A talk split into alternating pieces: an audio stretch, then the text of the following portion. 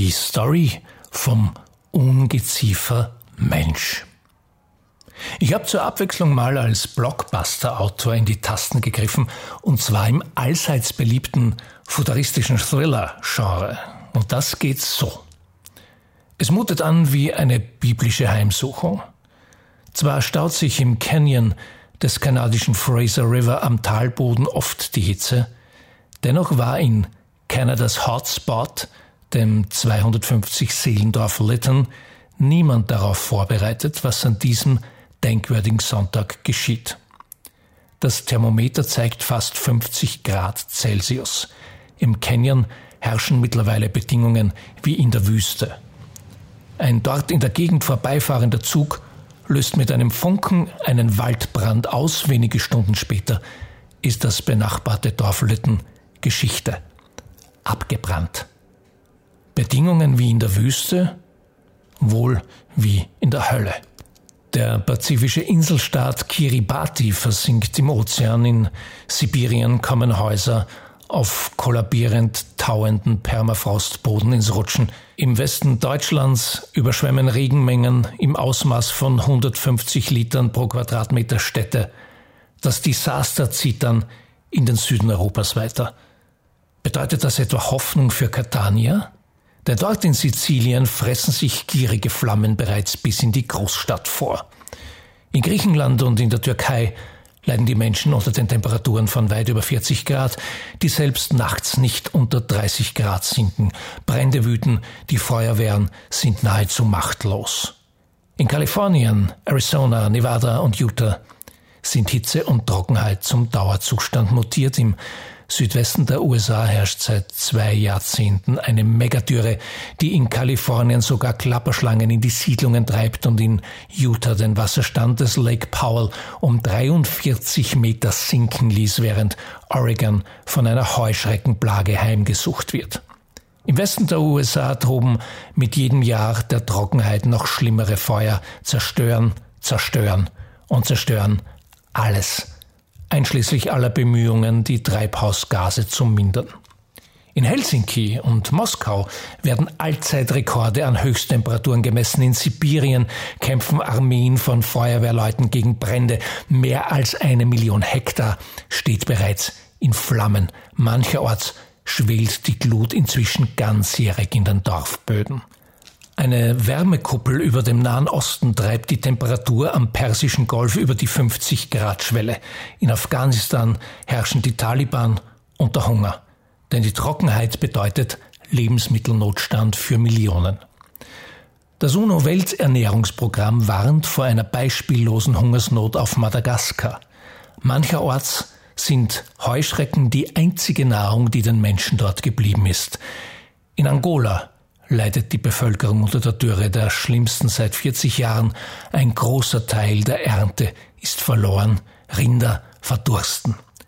Brasilien bangt um seine Stromversorgung, weil der Rio Iguazu an den großen Wasserfällen nur noch ein Fünftel seines Wassers führt und auch am Paraná-Fluss, der eines der größten Wasserkraftwerke der Welt antreibt, herrschen historische Tiefstände. In Taiwan bleiben die regenreichen Taifune aus. Wenn Taiwans Reservoirs, aus denen die Chip-Hersteller ihr Wasser beziehen, trocken fallen, drohen der weltweiten Computerindustrie Probleme. 4000 Kilometer weiter westlich, in Chinas größter Wüste, fällt in einem Monat so viel Niederschlag wie sonst in zwei Jahren. In der Metropole Zhengzhou am gelben Fluss laufen U-Bahn-Tunnel voll Wasser. Hunderte Menschen sind in Zügen eingeschlossen in der Stadt, sterben mindestens 108 Menschen. Die gesamte Menschheit wird währenddessen von einer tödlichen Seuche bedroht, deren Virenstamm in immer neuen Mutationen die Wissenschaftler in Atem hält, während eine Frage weltweit die Headlines bestimmt. Sind das alles noch viele schlechte Nachrichten oder hören wir bereits den Hufschlag der apokalyptischen Reiter? Fortsetzung folgt. Vielleicht aber auch nicht. Kein schlechter Anfang für einen Roman, was? Sollte ich beruflich machen, oder? Allerdings stammt dieses Panorama an Phänomenen, die sich international zu einem zukünftigen Weltuntergangsszenario verweben, als hätten es sich Autoren wie Mark Ellsberg, Blackout oder Frank Schätzing Der Schwarm ausgedacht, gar nicht aus meiner Feder. Ich habe die Passage nahezu wörtlich vom Beginn eines Artikels in Der Spiegel 32 2021 abgeschrieben. Dort dokumentieren die Autoren Francesco Collini, Johann Krolle und Thomas Milz, wie es sich akut auf Erden abspielt. Nicht von schlechten Eltern, was? Die Eltern sind übrigens wir. Wir, die Menschen, die Hauptdarsteller im Anthropozän, jener Epoche in der Erdgeschichte, in der nichts so viel Einfluss hat auf den Zustand unseres Planeten wie das, was der Mensch tut und tat und nicht tut. Diese Einleitung sehen wir also nicht nur in der Spiegel, wir sehen darin auch uns im Spiegel und unsere Zukunft allemal, was insofern besonders gut passt, weil wir Österreicher uns die Zukunft besonders gerne im Spiegel ansehen, vorausgesetzt es handelt sich dabei um einen Rückspiegel. Da haben wir also den Salat, den vertrockneten. Es geht uns immer besser. Ich weiß schon, es gibt im Gegensatz zu den Dystopien auch eine völlig andere Story. Der Menschheit geht's prächtiger als je zuvor. Die Statistik spricht eine klare Sprache, wie man in Factfulness von Hans Rosling gut nachlesen kann. Allerdings kennen wir auch die Truthahn-Illusion aus der Risikoforschung, die kurz gesagt erklärt, dass es einem Truthahn statistisch gesehen noch nie zuvor so gut gegangen ist wie am Tag vor Thanksgiving. Welcome to the Truthanozän. Eine Woche nach dem besagten Artikel im Spiegel stieß ich in einer Tageszeitung auf ein Interview, das die Fernsehikone Sepp Forcher anlässlich seines 90ers dem Redakteur Peter Kneiger gab. Forcher, ein Mann, der abseits vom ungustiös Tümelnden seine leidenschaftliche, liebevolle Freude an Natur, Brauchtum und Heimat in Hörfunk, TV und Büchern vielfach geteilt hat. Betitelt mit Weise Worte von fast ganz oben sagt der wackere Mann dort unter anderem, wenn man weiß, wie alt unsere Erde ist, dann sieht man den Klimawandel wieder mit Gelassenheit. Denn die Erde wird es immer geben. Aber das größte Ungeziefer auf der Welt bald nicht mehr. Und das ist nun mal der Mensch. Dieser Saga schlug bei der Redaktion so treffsicher ein, dass er zusätzlich eine große Heraushebung bekam. Wir müssen uns eingestehen, das größte Ungeziefer ist der Mensch. Was für eine bildkräftige Erzählung. Die Erde wird's ewig geben, und zwar trotz des Ungeziefers Mensch. Diese Geschichte hat nur einen einzigen Fehler. Sie ist falsch. Sehen wir einmal davon ab, dass es, wenn man der Wissenschaft glauben darf, die Erde nicht ewig geben wird, falls es sowas wie ewig gibt, und den Menschen erst recht nicht. Schließlich basteln wir ja unter dem Arbeitstitel Artificial Intelligence bereits an unserem Nachfolgemodell. Aber was weiß denn die Wissenschaft und was weiß denn ich? Und übersehen wir auch, dass die Bezeichnung von Mensch als Ungeziefer ein bisschen heftig an eine Zeit erinnert, an die sich ein 90-jähriger gescheiter Kopf heftig erinnern können sollte. Was über alledem am schwersten falsch wiegt, ist, dass die Geschichte der Mensch als überflüssiges Lebewesen genauso verkehrt ist wie die Geschichte der Mensch als Beherrscher der Welt. Wir sind weder das eine noch das andere. Die gute alte Geschichte von uns allen. Die alte Geschichte, die wir einander erzählen, seit wir einander Geschichten erzählen, die vom Menschen als Beherrscher der Erde, diese Geschichte hat ja allerlei vorwärts bewegt. Wer kurz einen Blick auf die Lebensumstände der Neandertaler wirft und dann heute einen, sagen wir mal, in ein Forschungslabor, in eine Einkaufsstraße oder in eine Lebensmittelfabrik, der bekommt eine Ahnung, was durch diese Story an Fortschritt in Bewegung kam. Kontinente wurden entdeckt, Bodenschätze gehoben, Land urbar gemacht, Staaten gegründet, Verkehrswege erschlossen, Tiere genutzt, Städte errichtet, viele Naturgewalten bezwungen, Krankheiten ausgerottet, Religionen begründet, Feinde niedergerungen, dem Guten zum Durchbruch verholfen, Siege errungen, Spitzenleistungen erbracht. Wenn das kein Erfolg ist, was ist denn dann bitte einer? Ach ja, Fortsetzung, siehe oben.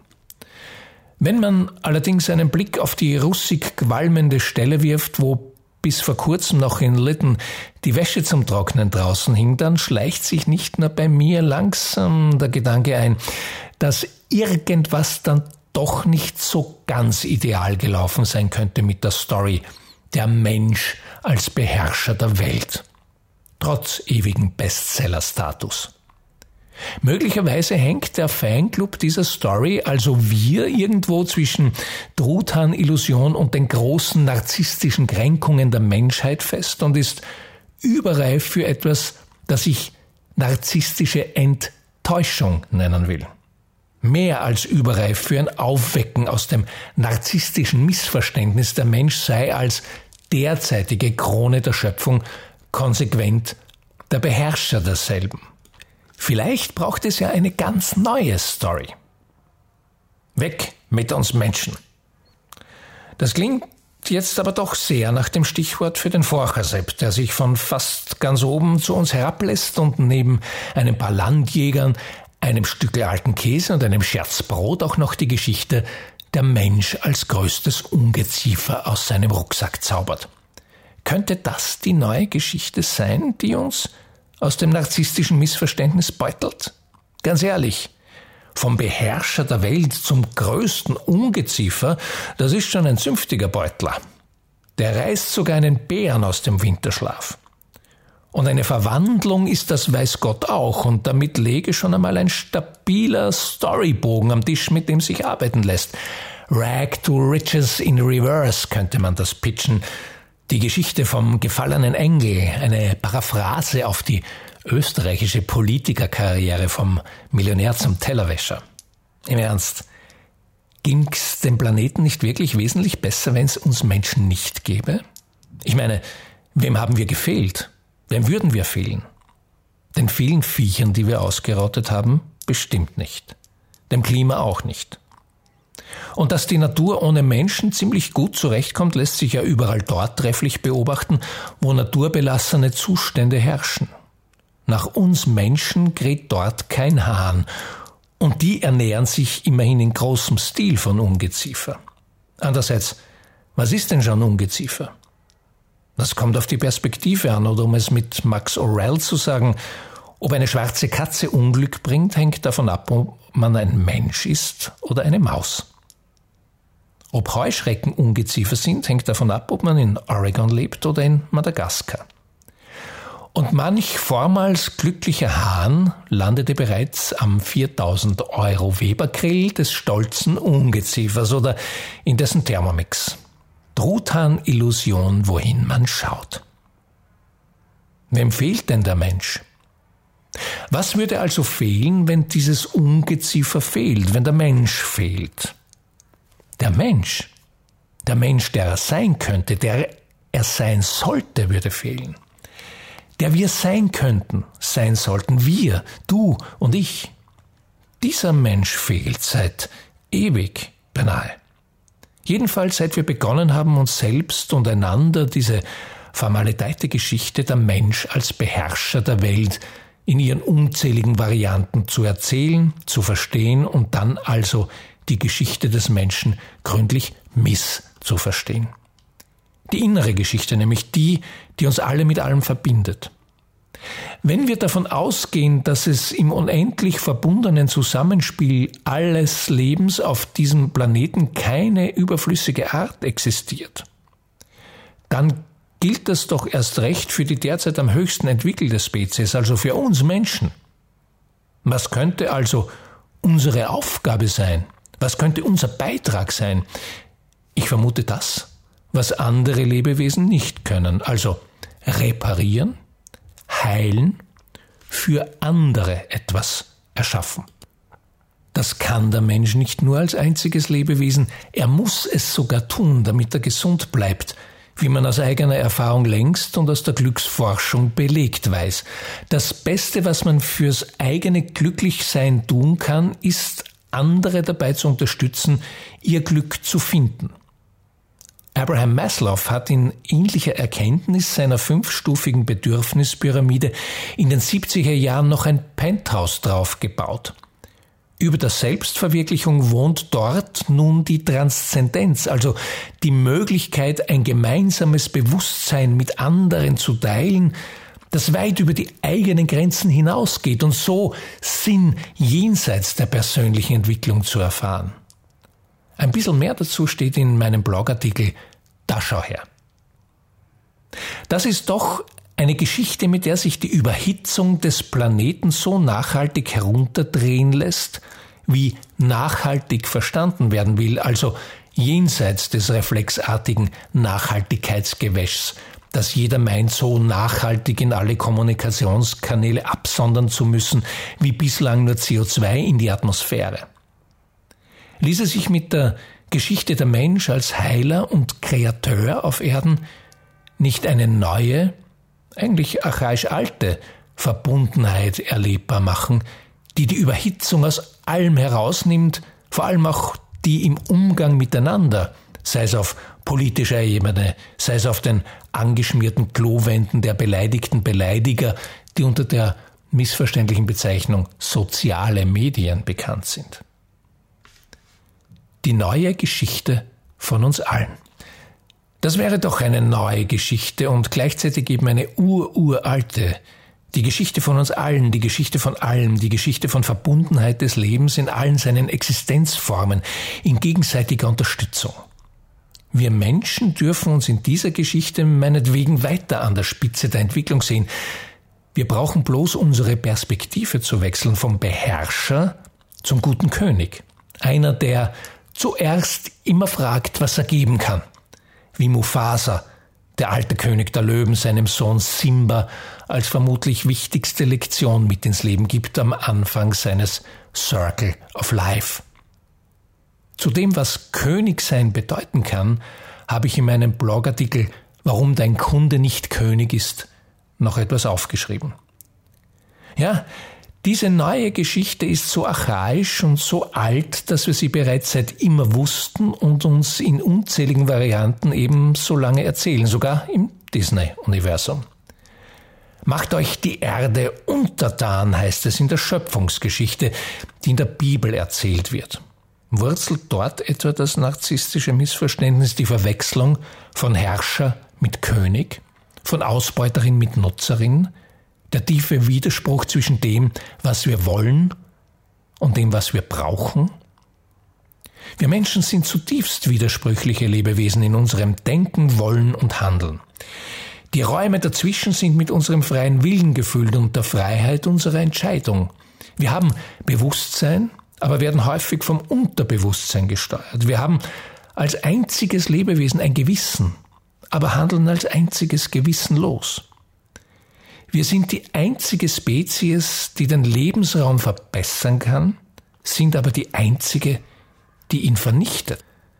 Wir wissen, was richtig ist und handeln, wie es am bequemsten ist. Wir missverstehen, was wir verstehen. Wir treffen unsere Lebensentscheidungen nach denselben Kriterien, nach denen unsere alte Tante die Qualität eines Sofabezugs beurteilte. Das Wichtigste war die dankbare Farbe. Anders gesagt, das Sofa war saudreckig, aber man sieht's nicht. Und gewaschen wird, wenn's stinkt. Also zu spät. Wir überschütten uns gegenseitig im Außen mit lautstarken falschen Antworten auf die richtigen Fragen, die wir uns im Inneren dringend stellen sollten, in der Hoffnung, dass wir so die Natur retten können. Als wären wir in der Natur und nicht die Natur in uns, wären wir nicht wir die Natur. Ein kürzlich erschienenes Buch You Are Nature von Anna Ziemann beschäftigt sich gleichermaßen eindringlich, erkenntnisreich und erhellend mit dieser Widersprüchlichkeit und bietet gleichzeitig eine Menge hilfreicher Handreichungen für jeden von uns selbst und damit für uns alle. Und zwar inspiriert von ihren hautnahen Erfahrungen in der im Außen gelebten Welt und angestoßen von Reisen in die innere Welt. Im lehrreichen Umweg über Afrika schickt uns Anna Zehmann eine knüppeldicke und knüppelharte Erinnerung im Samthandschuh und das ohne erhobenen Besserwisser-Zeigefinger, sondern aus erlebter, tiefer Selbsterkenntnis und deshalb eben erfreulich authentisch. Es ist allerhöchste Zeit, dass wir aus diesem narzisstischen Missverständnis aufwachen, das uns glauben lässt, alles und jeder wäre eine Quelle, die wir zu unserem eigenen Nutzen restlos ausbeuten können, beginnend mit den Bodenschätzen bis hin zu den, was für ein Begriff, Human Resources. Da ist der Weg zum Menschenmaterial nicht mehr weit und auch das Wundern darüber nicht mehr groß, dass alles in irgendeiner Form zum Markt wird, eine Funktion braucht, einem persönlichen Ziel zu Diensten sein muss. Purpose hat man jetzt. Kein Wunder ist es auch, dass die zunehmende Menge von Menschen, deren Aufmerksamkeit in diese Richtung erwacht, schnell als neuer Markt entdeckt wird, als Zielgruppe angesprochen und als Quelle für gute Geschäfte ausgeschöpft wird. Da wird abgesandt und abgarniert. Achtsamkeit, Wertschätzung, Nachhaltigkeit und Purpose sind heute Fachausdrücke, die mittlerweile vermutlich in Marketingabteilungen öfter zu hören sind als von CSR-Verantwortlichen. Heißer, der Purpose. Wer heute als Unternehmen keinen Purpose hat, rennt praktisch mit offenem Hosenstall durchs Dorf. Purpose ist der Best Trend. Den brauchst du wie ein TikTok-Profil. Als Belohnung sind Woke-Washing, Greenwashing, Purpose-Washing, Mean-Washing, Green-Cashing die Spielarten des alerten Abgreifens eines über die Nische hinaus wachsenden Bewusstseins Legion. In meinem Blogartikel Zehn Fragen, mit dem du erkennst, ob dein Anliegen wirklich dein Anliegen ist, teile ich noch einige weitere Gedanken dazu. Das Fatale am Bullshit-Gegurgle, Purpose ist tatsächlich der Lebensnerv für jede kraftvoll lebensfähige Marke, für jedes resiliente Unternehmen abseits des neoblassgrünen Abkassierer Straßenstrichs. Das bemerke ich gänsehautnah in meiner täglichen Arbeit mit vielen Unternehmen, die nach etwas suchen, was ihnen fehlt, es aber nicht artikulieren können und erst im Laufe unserer Zusammenarbeit erkennen, dann jedoch umso klarer, was ihnen fehlte. Purpose, Sinn, Bedeutung, Anliegen, Aufgabe. Nenne es, wie du willst. Erst kürzlich sagte mir der CEO eines Fintech-Unternehmens am Ende unserer gemeinsamen Sessions, ich wusste am Anfang nicht, wo unser Problem ist und war ziemlich misstrauisch. Jetzt fühlen wir uns täglich als wäre uns ein riesiger Felsbrocken von den Schultern genommen worden. Mit dem Felsbrocken der Sinnlosigkeit im Nacken klettert es sich eben schwer hinauf auf die Maslow'sche Pyramide, auf der wir alle, ob einzelner Mensch, ob riesiges Unternehmen, rauf wollen, rauf müssen, ganz nach oben, zur Transzendenz. Das ist die innere Geschichte in uns allen, die sich über uns erzählen will in aller unendlicher Verschiedenheit und dabei in unendlicher Verbundenheit. Wir Menschen sind eben widersprüchliche Wesen. Diese verwobenen Beziehungen über ein gemeinsames Anliegen, diese Purpose Relations, machen uns stark, als Menschen, als Teams und als Gesellschaft. Dafür sind wir da. Purpose Relations sind die Quelle einer neuen Geschichte, der News Story, die unsere glühend heiße Zivilisation dringend braucht. Es ist eine neue, eine bessere Geschichte für uns alle, die von uns allen handelt und unsere Stärken multipliziert, anstatt wie die alte Story uns als Herrscher gerieren, aber uns gleichzeitig als Ungeziefer erscheinen lässt und uns auseinanderdividiert. Ich glaube, das meinte meine Großmutter, die alte Story to Dead, als sie vor vielen Monaten mit ihrem glutroten Lippenstift auf den Spiegel im Waschraum der Chefredaktion des Spiegel schrieb New Story, New Glory.